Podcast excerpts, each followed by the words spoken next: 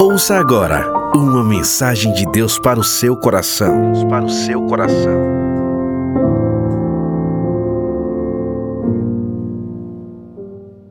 Abra sua Bíblia em 1 Samuel, capítulo 17. 1 Samuel, capítulo de número 17.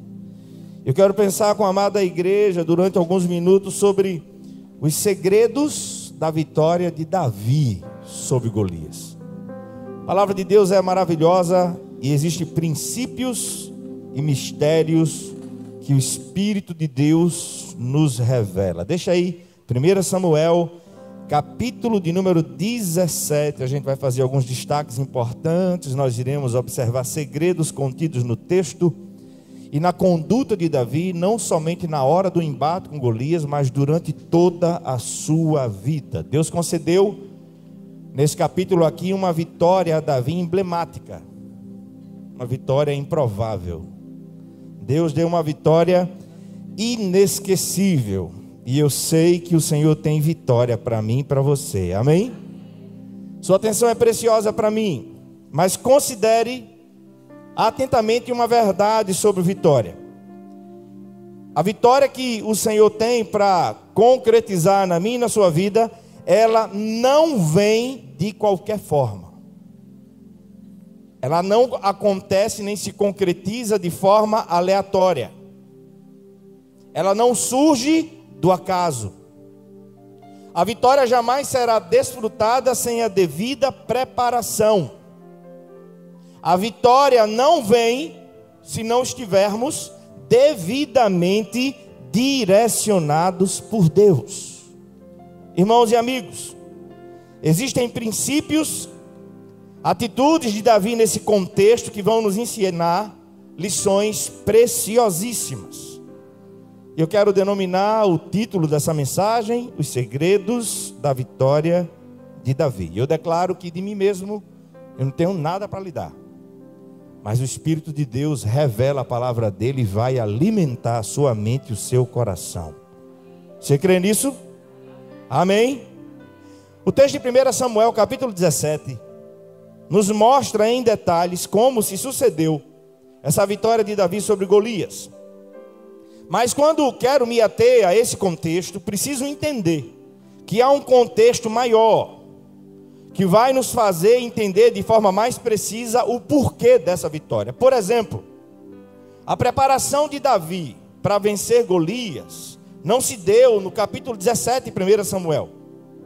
A preparação para essa vitória de Davi sobre Golias começa muito antes de Davi imaginar que travaria esse confronto.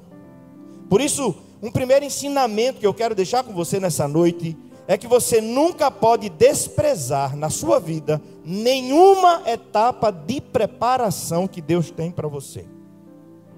Nenhuma.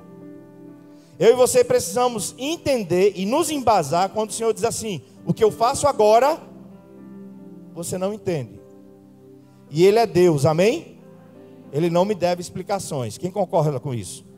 Concorda mesmo? Descansa nisso? Ele não me deve explicações. Eu preciso, principalmente quando não entender, confiar. Mas não posso desprezar nenhuma etapa da ação de Deus na minha vida. Agora posso não entender, mas lá na frente você vai entender. Então não despreze nenhuma etapa da sua vida, principalmente quando você achar desnecessária. Quando é que começa a preparação de Davi para vencer Golias? Anonimato. Deserto. Cuidando das ovelhas de seu pai. Toda ação de Deus em nós tem um propósito muito bem definido.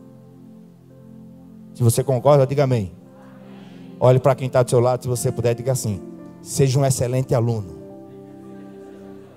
Para quem está do outro lado, seja um excelente aluno. Quando a gente lê o contexto de 1 e 2 Samuel, é impossível, pelo menos para mim, quando a gente faz a leitura anual da Bíblia, quando eu chego nessa parte do livro do Antigo Testamento, 1 e 2 Samuel, é impossível, pelo menos para mim, não ser levado a considerar em detalhes a vida de Davi. Já o fiz várias vezes, mas nesse ano, fazendo as leituras devocionais, fui novamente levado pelo Espírito de Deus a observar algo que eu lhe estimulo a observar. Leia primeira e segunda Samuel. E você vai ver uma coisa: Davi procurava ser devidamente orientado por Deus. De forma mais precisa, 1 Samuel capítulo 30, na questão de Ziclag, para Davi ir, você vai, eu sempre marquei na minha Bíblia, consultar, consultar, consultar, consultar. Há um gráfico. 2 Samuel capítulo 11, ele não consulta. E aí ele cai com Betseba. Mas até aqui, enfrentar Golias, ele estava com a vida dele guiada pelo Espírito Santo de Deus. Posso te fazer uma pergunta? Você tem consultado ao Senhor? Não haja por conta própria, não. Porque é por sua conta e risco. Deus não nos infantiliza. Ele nos chama à responsabilidade. Não transfira a sua responsabilidade. Consulte a Deus para tudo. Posso ouvir um amém? Posso ouvir um amém? E eu fui grifando isso em minhas devocionais. Por toda 1 e 2 Samuel, a palavra consultar vai aparecendo várias vezes. E eu observo isso na vida de Davi. Ser direcionado por Deus faz toda a diferença. Segundo Samuel 11, ele não consulta, era tempo dos reis irem à guerra. Davi ficou, ele não orou. Ele não chamou o sacerdote Abiatar. É para eu ir ou não? Como ele consultou para ir atrás dos amalequitas. Vou, Deus disse: vá. Vá porque você vai vencer. Vá porque eu vou lhe dar vitória. Você quer vitória? Você quer vitória? Consulte a Deus. Não haja por conta própria, não. Mas Davi aparece em 1 Samuel capítulo 16. Quando o Senhor diz a Samuel que não mais se entristecesse por causa de Saul, pois da casa de Jessé já havia provido para si um rei. Davi foi um homem de uma notável e inquestionável espiritualidade, revelada em seus salmos. Davi expressa de forma muito vívida e realista a minha e a sua realidade enquanto ser humano, com seus pontos mais altos e com seus pontos mais baixos, com as suas virtudes e com os seus defeitos. Um homem segundo o coração de Deus, mas também a Bíblia não omite um homem que errou, mas que em tempo hábil, em tempo oportuno, pôde se arrepender assumir as consequências e reparar o seu erro. E sobre Davi, a palavra nos ensina o seguinte: iniciando em 1 Samuel capítulo 16, depois que o Senhor rejeita Saul, rejeitou Saul pelo que, irmãos? Pela desobediência. Saul acabou com seu reinado, com seu ministério por causa da desobediência. Porque melhor é obedecer do que sacrificar. Saul, o teu reino acabou. E Deus achou um melhor do que você. Olha para quem está ao seu lado e diga assim: quer vitória? Vá, pergunta, diga, quer vitória? Diga assim, ó, obedeça. Amém? E lá em 1 Samuel 16, o Senhor diz a Samuel no verso 1: que dentre os filhos de Jessé, ele escolheu um para ser rei. E essa escolha de Deus por Davi nos ensina algo muito precioso sobre os critérios das escolhas de Deus. Como vai dizer o verso 7, o Senhor não vê, 1 Samuel 16, o Senhor não vê como o homem vê. Eliabe, o filho mais velho, impressiona Samuel, mas a sua aparência era enganosa como foi enganosa a aparência de Saul, que diz o texto que se sobressaía dos demais. Deus não escolhe pela aparência. Deus conhece a sua essência. Essência essa que ninguém conhece. Por isso, mais uma vez, em amor, advirto a igreja: não julgue, porque você vai ser julgado. E à medida que você usar, Deus é justo para fazer com que usem a mesma medida com você. Vemos aqui que Davi foi esquecido por sua família. O profeta chega à casa de Jessé e ninguém se lembrou dele. No mínimo, acharam desnecessário chamar o Davizinho. Que estava onde?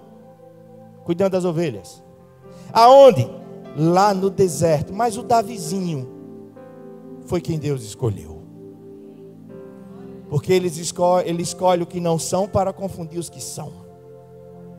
Ele escolhe aqueles que não sabem nada para confundir aqueles que acham que sabe alguma coisa.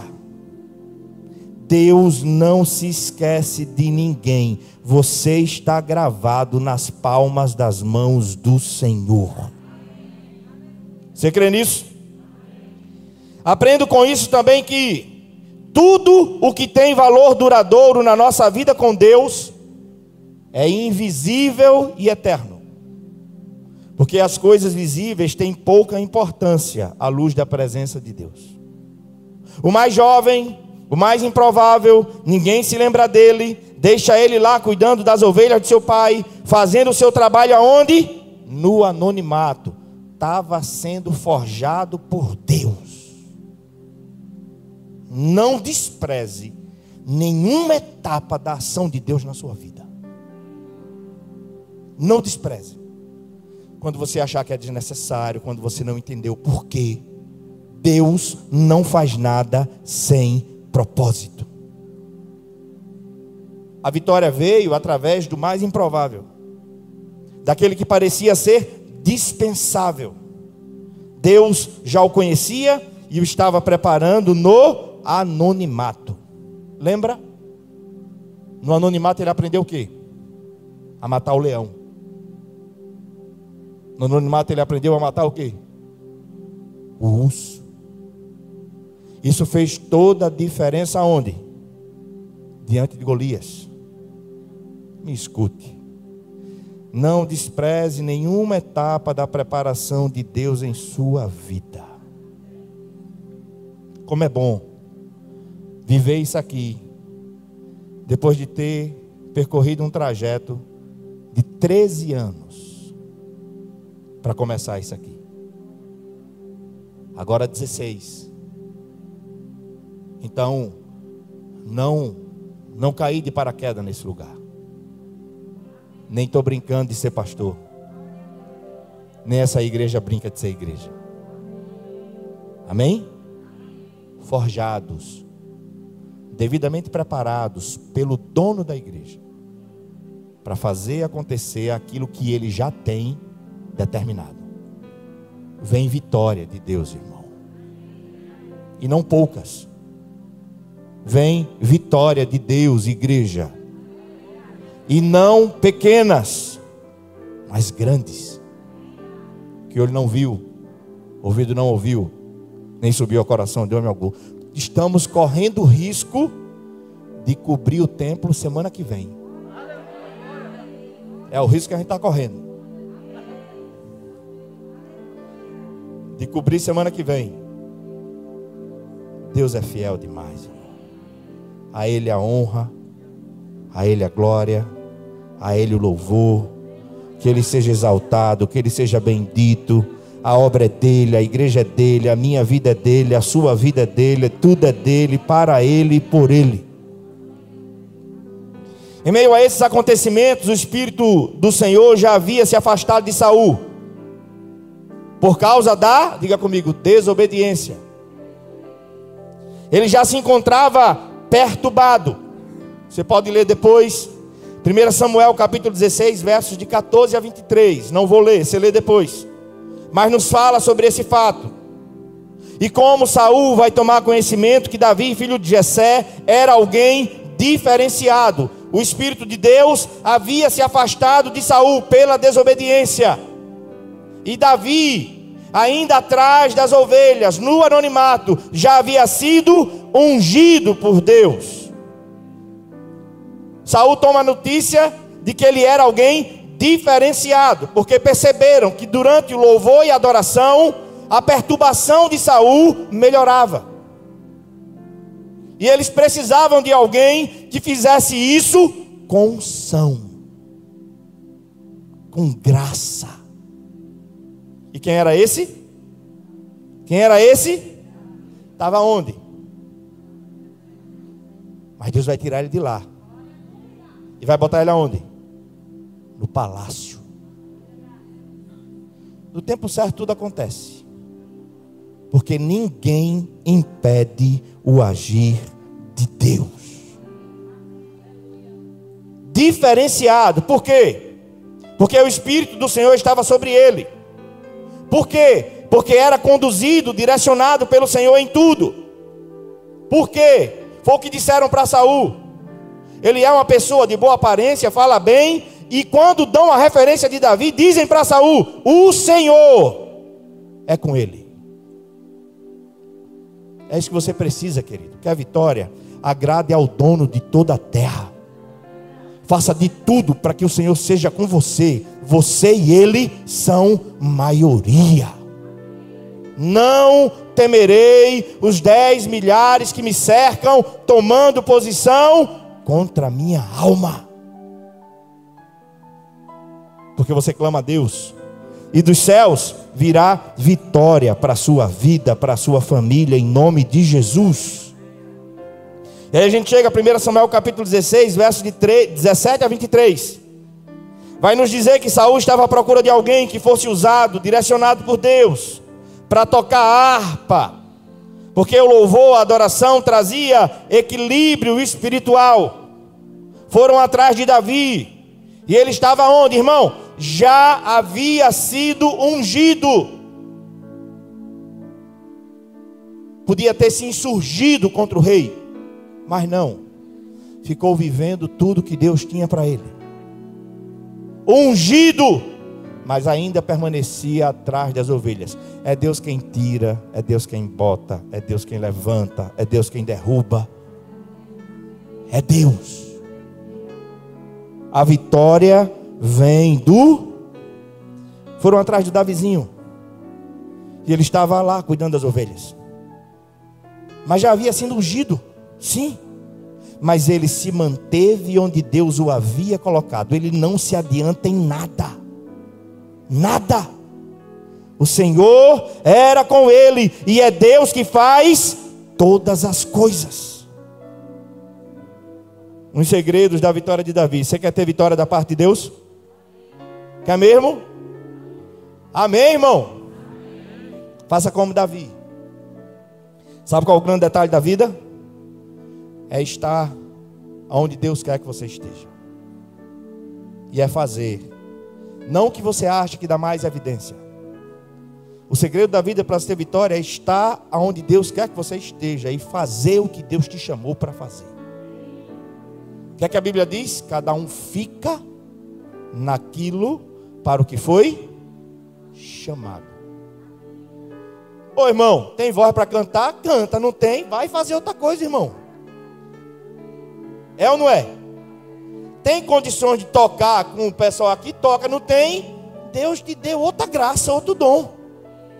Mas cada um vai ficar no lugar para que o Senhor chamou chegou o tempo de Deus na vida de Davi.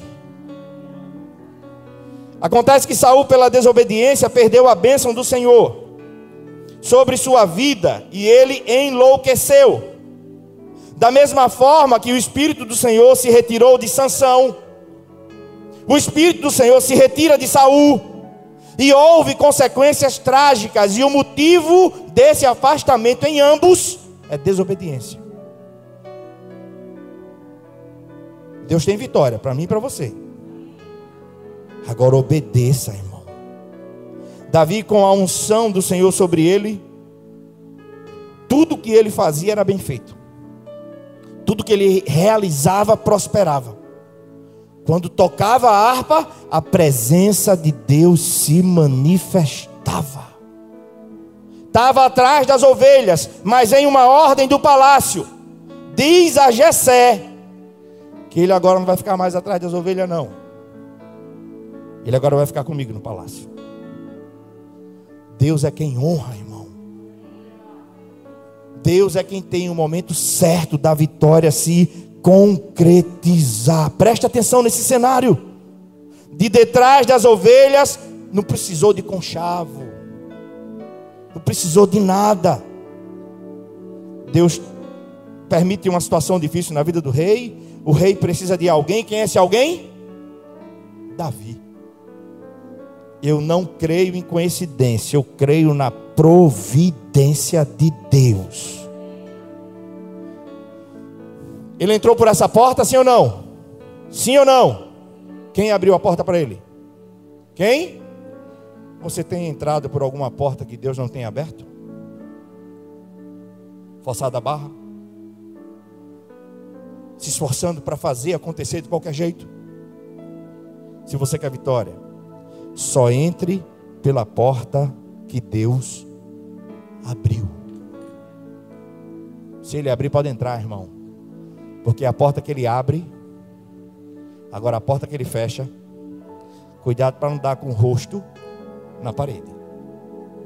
Querendo entrar aonde Deus não mandou você entrar. 1 Samuel 17, de 1 a 11, temos as informações sobre o Golias e sobre o terror que estava causando no rei Saul e em seus comandados. Não vou ler o texto também por causa do tempo, mas depois você lê. Vou dar o um resumo aqui para você. Olha o contexto dessa vitória. 1 Samuel 17, de 1 a 11. Aqui Golias é descrito como um gigante de 4 metros e 60 centímetros de altura, que vestia uma coraça de escamas que pesava 60 quilos e que carregava na sua mão uma lança que pesava 8 quilos. Era um adversário imbatível e, no mínimo, descomunal. E durante 40 dias, desafiava o exército de Israel, dia após dia. Coloque um homem aí para lutar comigo.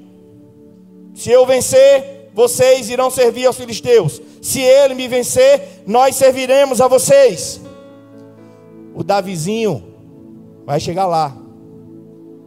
Sabe que dia? No quadragésimo dia. No quadragésimo dia, Davi chega lá. Agora tem um detalhe nesse texto. Ele chegou lá por quê? O que foi que faltou em Saul? Ele perdeu o reino dele por quê? Pelo que, irmão? Por que Davi foi lá para o campo de batalha? Porque seu pai Jessé disse assim: Pegue uma roupa de grãos tostados, dez pães, e leve-os depressa a seus irmãos no acampamento. Leve também estes dez queijos ao comandante da unidade deles. Veja como estão seus irmãos e traga-me alguma garantia de que está bem. Olha o princípio que Davi conserva dentro da sua casa. Seu pai havia se esquecido dele, mas um princípio que Davi não quebrava: obediência obediência. Porque ele chega no quadragésimo dia, porque o que faltou em Saul tem em Davi. A relação com seus irmãos era problemática. Ele poderia ter dito ao seu pai, paiinho, como um bom nordestino, me deixa aqui, cuidando das ovelhas, mas a obediência sempre nos levará para o local exato onde as promessas de Deus vão se concretizar. Você quer vitória? Eu aprendo esse primeiro princípio com Davi. Ele se move como? Como é que ele se move na vida? Em obediência. É assim que ele se move. O que Davi levou como seu pai havia lhe mandado, ele chega lá, ele entrega, o princípio que conduz a sua vida é obediência. Agora, quando a gente obedece, a gente se mantém na direção de Deus, só por causa disso vai ser tudo as mil maravilhas? É assim, irmão? Agora, guarde uma coisa sobre obediência. Se não vivemos uma vida de obediência ao Senhor e à Sua palavra, se você diz conhecer a vontade de Deus e mesmo assim não obedece, o problema é mais sério do que você imagina. Porque a verdade é o seguinte: quem verdadeiramente ama a Deus e quem verdadeiramente conhece a Deus, lhe obedece. Diga comigo assim: obediência parcial é o mesmo que desobediência. Agora considere uma coisa: embora ainda no trono, Saul para Deus já não era mais rei, por causa da desobediência. E Davi está caminhando em obediência, e isso começa dentro da sua casa. Agora, olha o que Samuel lhe disse. 1 Samuel 15, verso 22 e 23. Saul, acaso o Senhor tem tanto prazer em holocausto em sacrifício quanto que se obedeça a sua palavra? Guarda isso, irmão. A obediência é melhor do que o sacrifício. E a submissão é melhor do que a gordura de carneiros. Porque a rebeldia é pior do que o pecado de feitiçaria. E a arrogância é como o mal da idolatria. Saul, você rejeitou o Senhor pela desobediência. Ele também te rejeitou. Como rei. Olha o desastre na vida de Saul por causa da desobediência. Agora não se iluda. Você vai obedecer e não vai ser um mar de rosas não.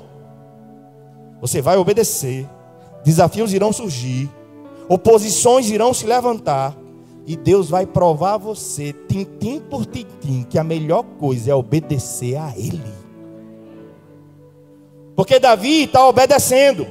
Assim que ele chega, versos de 28 a 31, vai dizer assim: Quando Eliabe, o irmão mais velho, ouviu Davi falando com os soldados, ficou muito irritado com ele e perguntou: Ô oh, menino, o que é que você veio fazer aqui?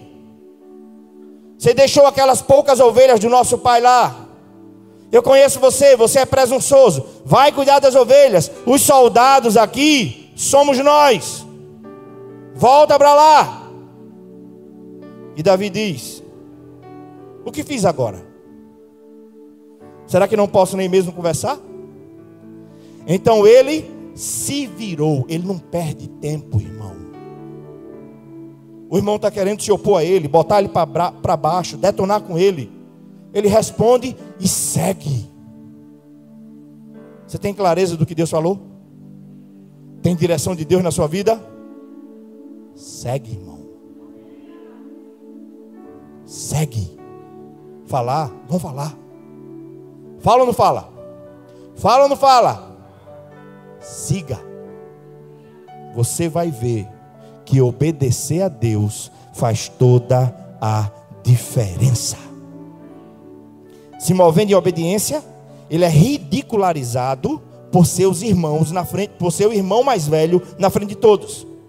Menosprezado. Vai cuidar das ovelhas. Os soldados aqui somos nós. Obedeça e não abra mão da obediência quando por causa dela muitas lutas se levantarem. Sabe o que eu aprendo de Davi? Ele não se desestabilizou. Davi não permitiu que as palavras de Eliabe lhe desanimasse. Querido, obedeça ao Senhor, siga em frente e aguarde a concretização da vitória. Versos 29 e 30. Davi não dá atenção demais a Eliabe, ele segue. Ele se vira e continua a perguntar, ele não paralisa, ele não perde o foco. Ele segue em obediência. Sabe o que eu entendo aqui? Estava surgindo no coração do menino a convicção que aquele Golias seria derrubado. Deus chama a atenção do menino. Ele foi levar queijo para os irmãos e para o comandante. Mas a atenção de Davi é tomada por gigante. Quem é esse? O que é que está acontecendo? Eliabe viu o que aconteceu dentro da sua casa. Eliabe viu que o óleo foi derramado sobre a cabeça de Davi. Eliabe percebeu que a partir dali algo diferente estava na vida de Davi. Sabe o que eu aprendo aqui, irmão? Se você quiser ter vitória, se mova por discernimento. Davi tem uma visão que nem Saul, nem seus soldados tinham. O verso 32 vai dizer assim: Davi disse ao rei: Ninguém deve ficar com o coração abatido por causa desse filisteu. Eu vou lá e eu vou lutar com ele. Ele conseguiu enxergar para além do natural. Tem que enxergar o que Deus mostra. Não pode se mover no senso comum. É preciso ter discernimento de espírito. É um dom que Deus dá é ver além da aparência. Amém? E para isso é preciso o quê? Diga comigo assim: intimidade. É ou não é? Porque você pode ter um devaneio, achar que Deus está dizendo, não está dizendo nada, você vai se arrebentar. É ou não é? Mas quando Deus fala, acontece. Amém? Davi tem uma visão que nem Saul, nem seus soldados tinha. Eu declaro sobre a sua vida que toda escama caia dos seus olhos. Que a sua visão se ajuste, seja clara, limpa, sem embaraço, totalmente alinhada com o Senhor. Tem que ter foco, irmão. Amém? Porque depois de Eliabe, chega quem? Saul. Tu não tem como lutar com ele não, menino. Ele é guerreiro desde a sua mocidade, olha o tamanho dele. Olha a lança que ele está levando em suas mãos. Você não tem condições, você é um menino, ele é um guerreiro descomunal, você não tem chance diante dele. Se Davi não tivesse sido devidamente preparado aonde? No anonimato. Se Davi não tivesse tido experiência com o urso e com o leão. Se a sua visão não tivesse sido devidamente ajustada por Deus, sem dúvida, teria desistido frente às palavras do rei. Mas o rei já não tinha mais presença de Deus. O rei já não ouvia mais a voz de Deus. O rei já não tinha mais discernimento da parte de Deus. Cuidado com quem você para para ouvir. E como você não precisa mais de intermediadores, ouça diretamente ao Senhor. Busque a presença dEle. Amém? Davi vai tornar claro para Saul qual foi a sua trajetória até aquele momento. Depois você lê os versos de 34 a 37. Saul ainda insistiu que Davi fosse para a guerra com as armas de Saul. Mas Davi sabiamente foi para a guerra com as armas que o Senhor havia lhe forjado. Diante de um Golias extremamente armado, Davi foi como? Um cajado e cinco cheixos e uma funda. E diferente de Saul e do exército de Israel, ele não desprezou o que Deus colocou em suas mãos. Não desprezou. O que foi que Deus colocou em nossas mãos para ter a vitória que a gente está construindo? Água para vender no semáforo. Amém? Cantina, toda quarta-feira. Aí ele toca no coração da pessoa, a gente ganha um carro. E aquilo que ele vai colocando na nossa mão, a gente não pode desprezar, porque a partir disso é de onde virá a vitória. Porque com aquilo que ele bota na tua mão, quando a vitória se concretizar, vão olhar e vão dizer: Foi com isso? Foi. Porque a glória vai ser de quem? Não vai ser sua. A glória vai ser de que é que Davi vai ensinar para Saul e todo o exército de Israel? A vitória não vem de espada. A vitória não vem de escudo. A vitória não vem de lança. A vitória vem do nome do Senhor.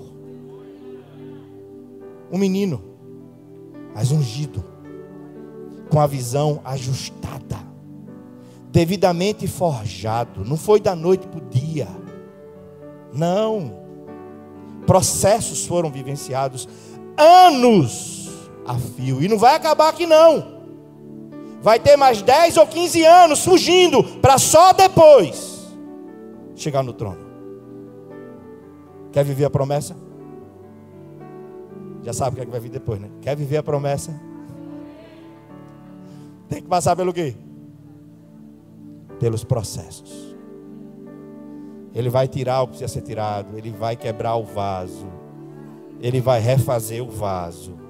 E se ele precisar refazer de novo, ele refaz de novo, porque a glória é do Senhor. Quem entende isso, diga amém. Dê um glória a Deus aí, irmão. Davi sabiamente foi para a guerra com as armas que o Senhor lhe deu. E diante de um Golias extremamente armado, cajado, cinco pedras e uma funda. E diferente de Saul e do exército de Israel, ele não despreza as armas que o Senhor havia colocado em sua mão. E que ele, ele treinou dia após dia, cuidando das ovelhas de seu pai no deserto. E o Senhor usou Davi para ensinar uma verdade que até aquele momento só Davi conhecia. Porque Davi disse assim para todos ouvirem: Você, Golias, vem com espada, com lança e com escudo. Mas essa guerra não é minha. Eu vou contra você no nome do Senhor dos exércitos. Não entre numa guerra que o Senhor não te chamou ou que ele não esteja com você. E aí ele começa a ensinar a seguinte verdade no verso 17: para que todos vocês aprendam que o Senhor salva, ou seja, que a vitória quem dá é Deus, e que ele não precisa nem de espada, nem de lança, pois a batalha é dele. Para provar isso para todos vocês, o menino está falando diante dos filisteus, diante do rei e diante do exército amedrontado de Israel, ele está levando toda a glória para quem? A vitória vem do Senhor.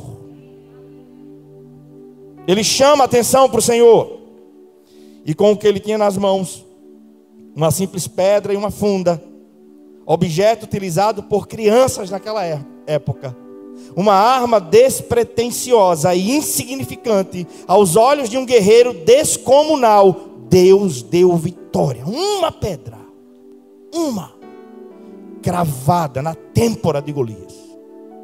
E o gigante caiu. O gigante vai cair, irmão. O mar vai se abrir, irmão.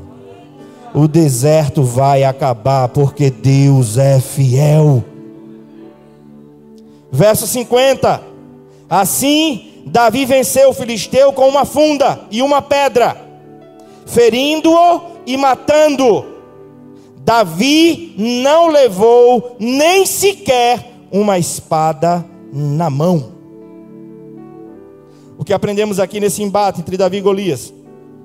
Precisamos considerar que em todo o tempo que Davi estava no campo com as ovelhas, tarefa desprezada por muitos na época, Davi foi magistralmente preparado por Deus para servir na presença do rei, para obedecer a seu pai, se movendo em obediência, chegar no quadragésimo dia, travar um embate no nome do Senhor e Deus exaltar a Davi. Você quer vitória? Você quer vitória? Mas está disposto a passar o deserto antes? Você quer vitória? mas quer estar no anonimato antes? Você quer vitória, mas quer deixar Deus apurar a sua visão? Quer ser preparado, ensinado treinado? Então não interrompa os processos. E quando não entender, murmure não. Murmure não. Apenas confie no Senhor. A preparação é indispensável. A regra é a seguinte: ou deixamos Deus nos preparar, ou iremos fracassar. Entenda que o momento crítico para um exército não é o dia em que ele entra em combate com o inimigo. Deixa eu repetir isso aqui. O momento crítico para um exército não é o dia em que ele entra em combate com o inimigo. O momento crítico é o dia anterior, é o mês anterior, é o ano anterior, quando ele não se prepara. Aí despreparado, em meio à bênção, muitos se perdem. Deus tem vitórias maravilhosas para você. Mas deixe Ele lhe preparar. Lhe provo na Bíblia. Para que Moisés guiasse o povo no deserto, Deus lhe lapidou, treinou, preparou quantos anos? Quantos anos? A vida de Moisés é dividida em três períodos: 40 anos no Egito, 40 anos no deserto de Midian, 80 anos, para depois ser usado nos últimos 40 anos da sua vida. Podia falar sobre José, podia falar sobre Caleb. 45 anos de preparação. Deus não despreza a preparação. Você quer vitória? Já ficou mais fraco. É, irmão. Quer viver a promessa? tem que passar pelos processos. Eu sou vaso, você é vaso. Essa casa é a olaria de Deus. Se você esperar massagear o seu ego, vai se frustrar. Mas se quiser se entregar nas mãos do oleiro, ele vai te lapidar. Ele faz isso. Amém? Depois dessa vitória sobre Golias, muita coisa vai acontecer na vida de Davi. Vai casar com Mical, vai começar a ser perseguido por Saul, porque as mulheres de Israel começarão a cantar. Saul matou seus milhares. Davi matou seus dez milhares. E se pensava que a partir daí estava na bênção já, começa outro processo. Começa outra fase. Que vai se estender por mais de dez anos. Estabelece uma amizade sincera com Jonathan, filho de Saul Passou a viver fugindo de Saul, morou no deserto, poupou a vida de Saul quando podia lhe matar duas vezes. E como dissemos ontem no culto de oração, essa palavra está latejando no meu coração. Davi podia ter matado Saul duas vezes. E um dos seus homens de guerra disse a ele: Foi Deus que entregou, mata ele.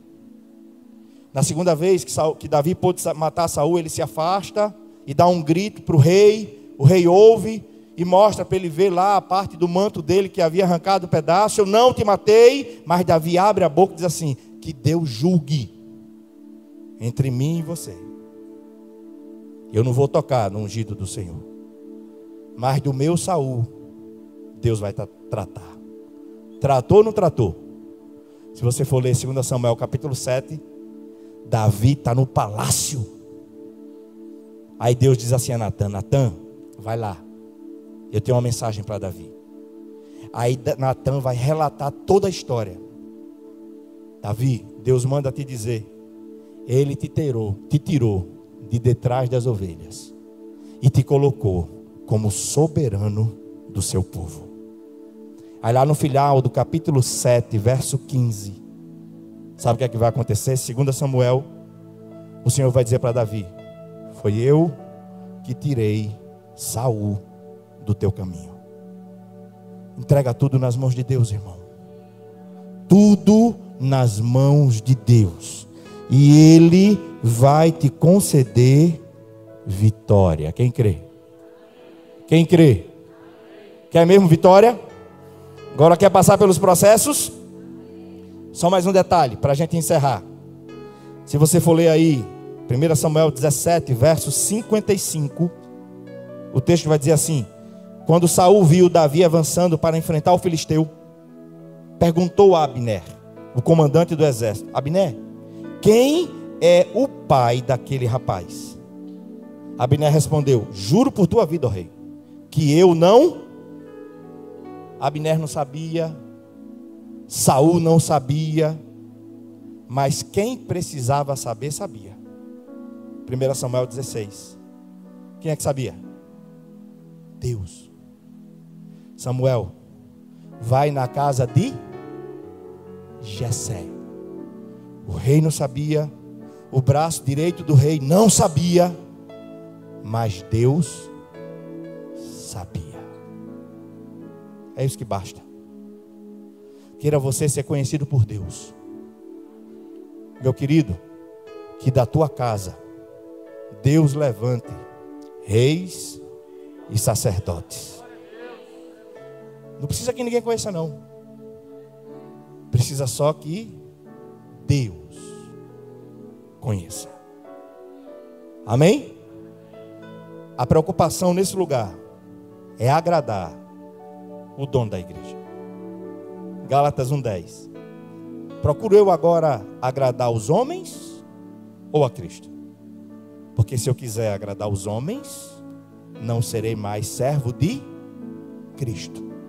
A quem você procura agradar, é a esse a quem você vai servir. Mais importa, Atos 5:29, agradar a Deus do que aos homens. Assim continuaremos a nos mover nesse lugar. Ele tem vitória para a sua vida. Ele tem vitória para a sua casa. Ele vai usar a tua descendência. Amém? E que ele possa falar: vai na casa da irmã Maria, porque de lá eu me provi de um pastor. Vai na casa do irmão fulano de tal, porque lá eu tenho uma, um, uma vida, um vaso lá, que vai ser um vaso de honra na minha casa. Não se preocupe em ser conhecido pelos homens. Nem Saul, nem Abner sabia. Mas Deus sabia. Siga IBK nas redes sociais. No YouTube, IBK Maceió. No Facebook, Cononia Maceió. No Instagram, arroba IBK Maceió. E fique por dentro de todas as novidades.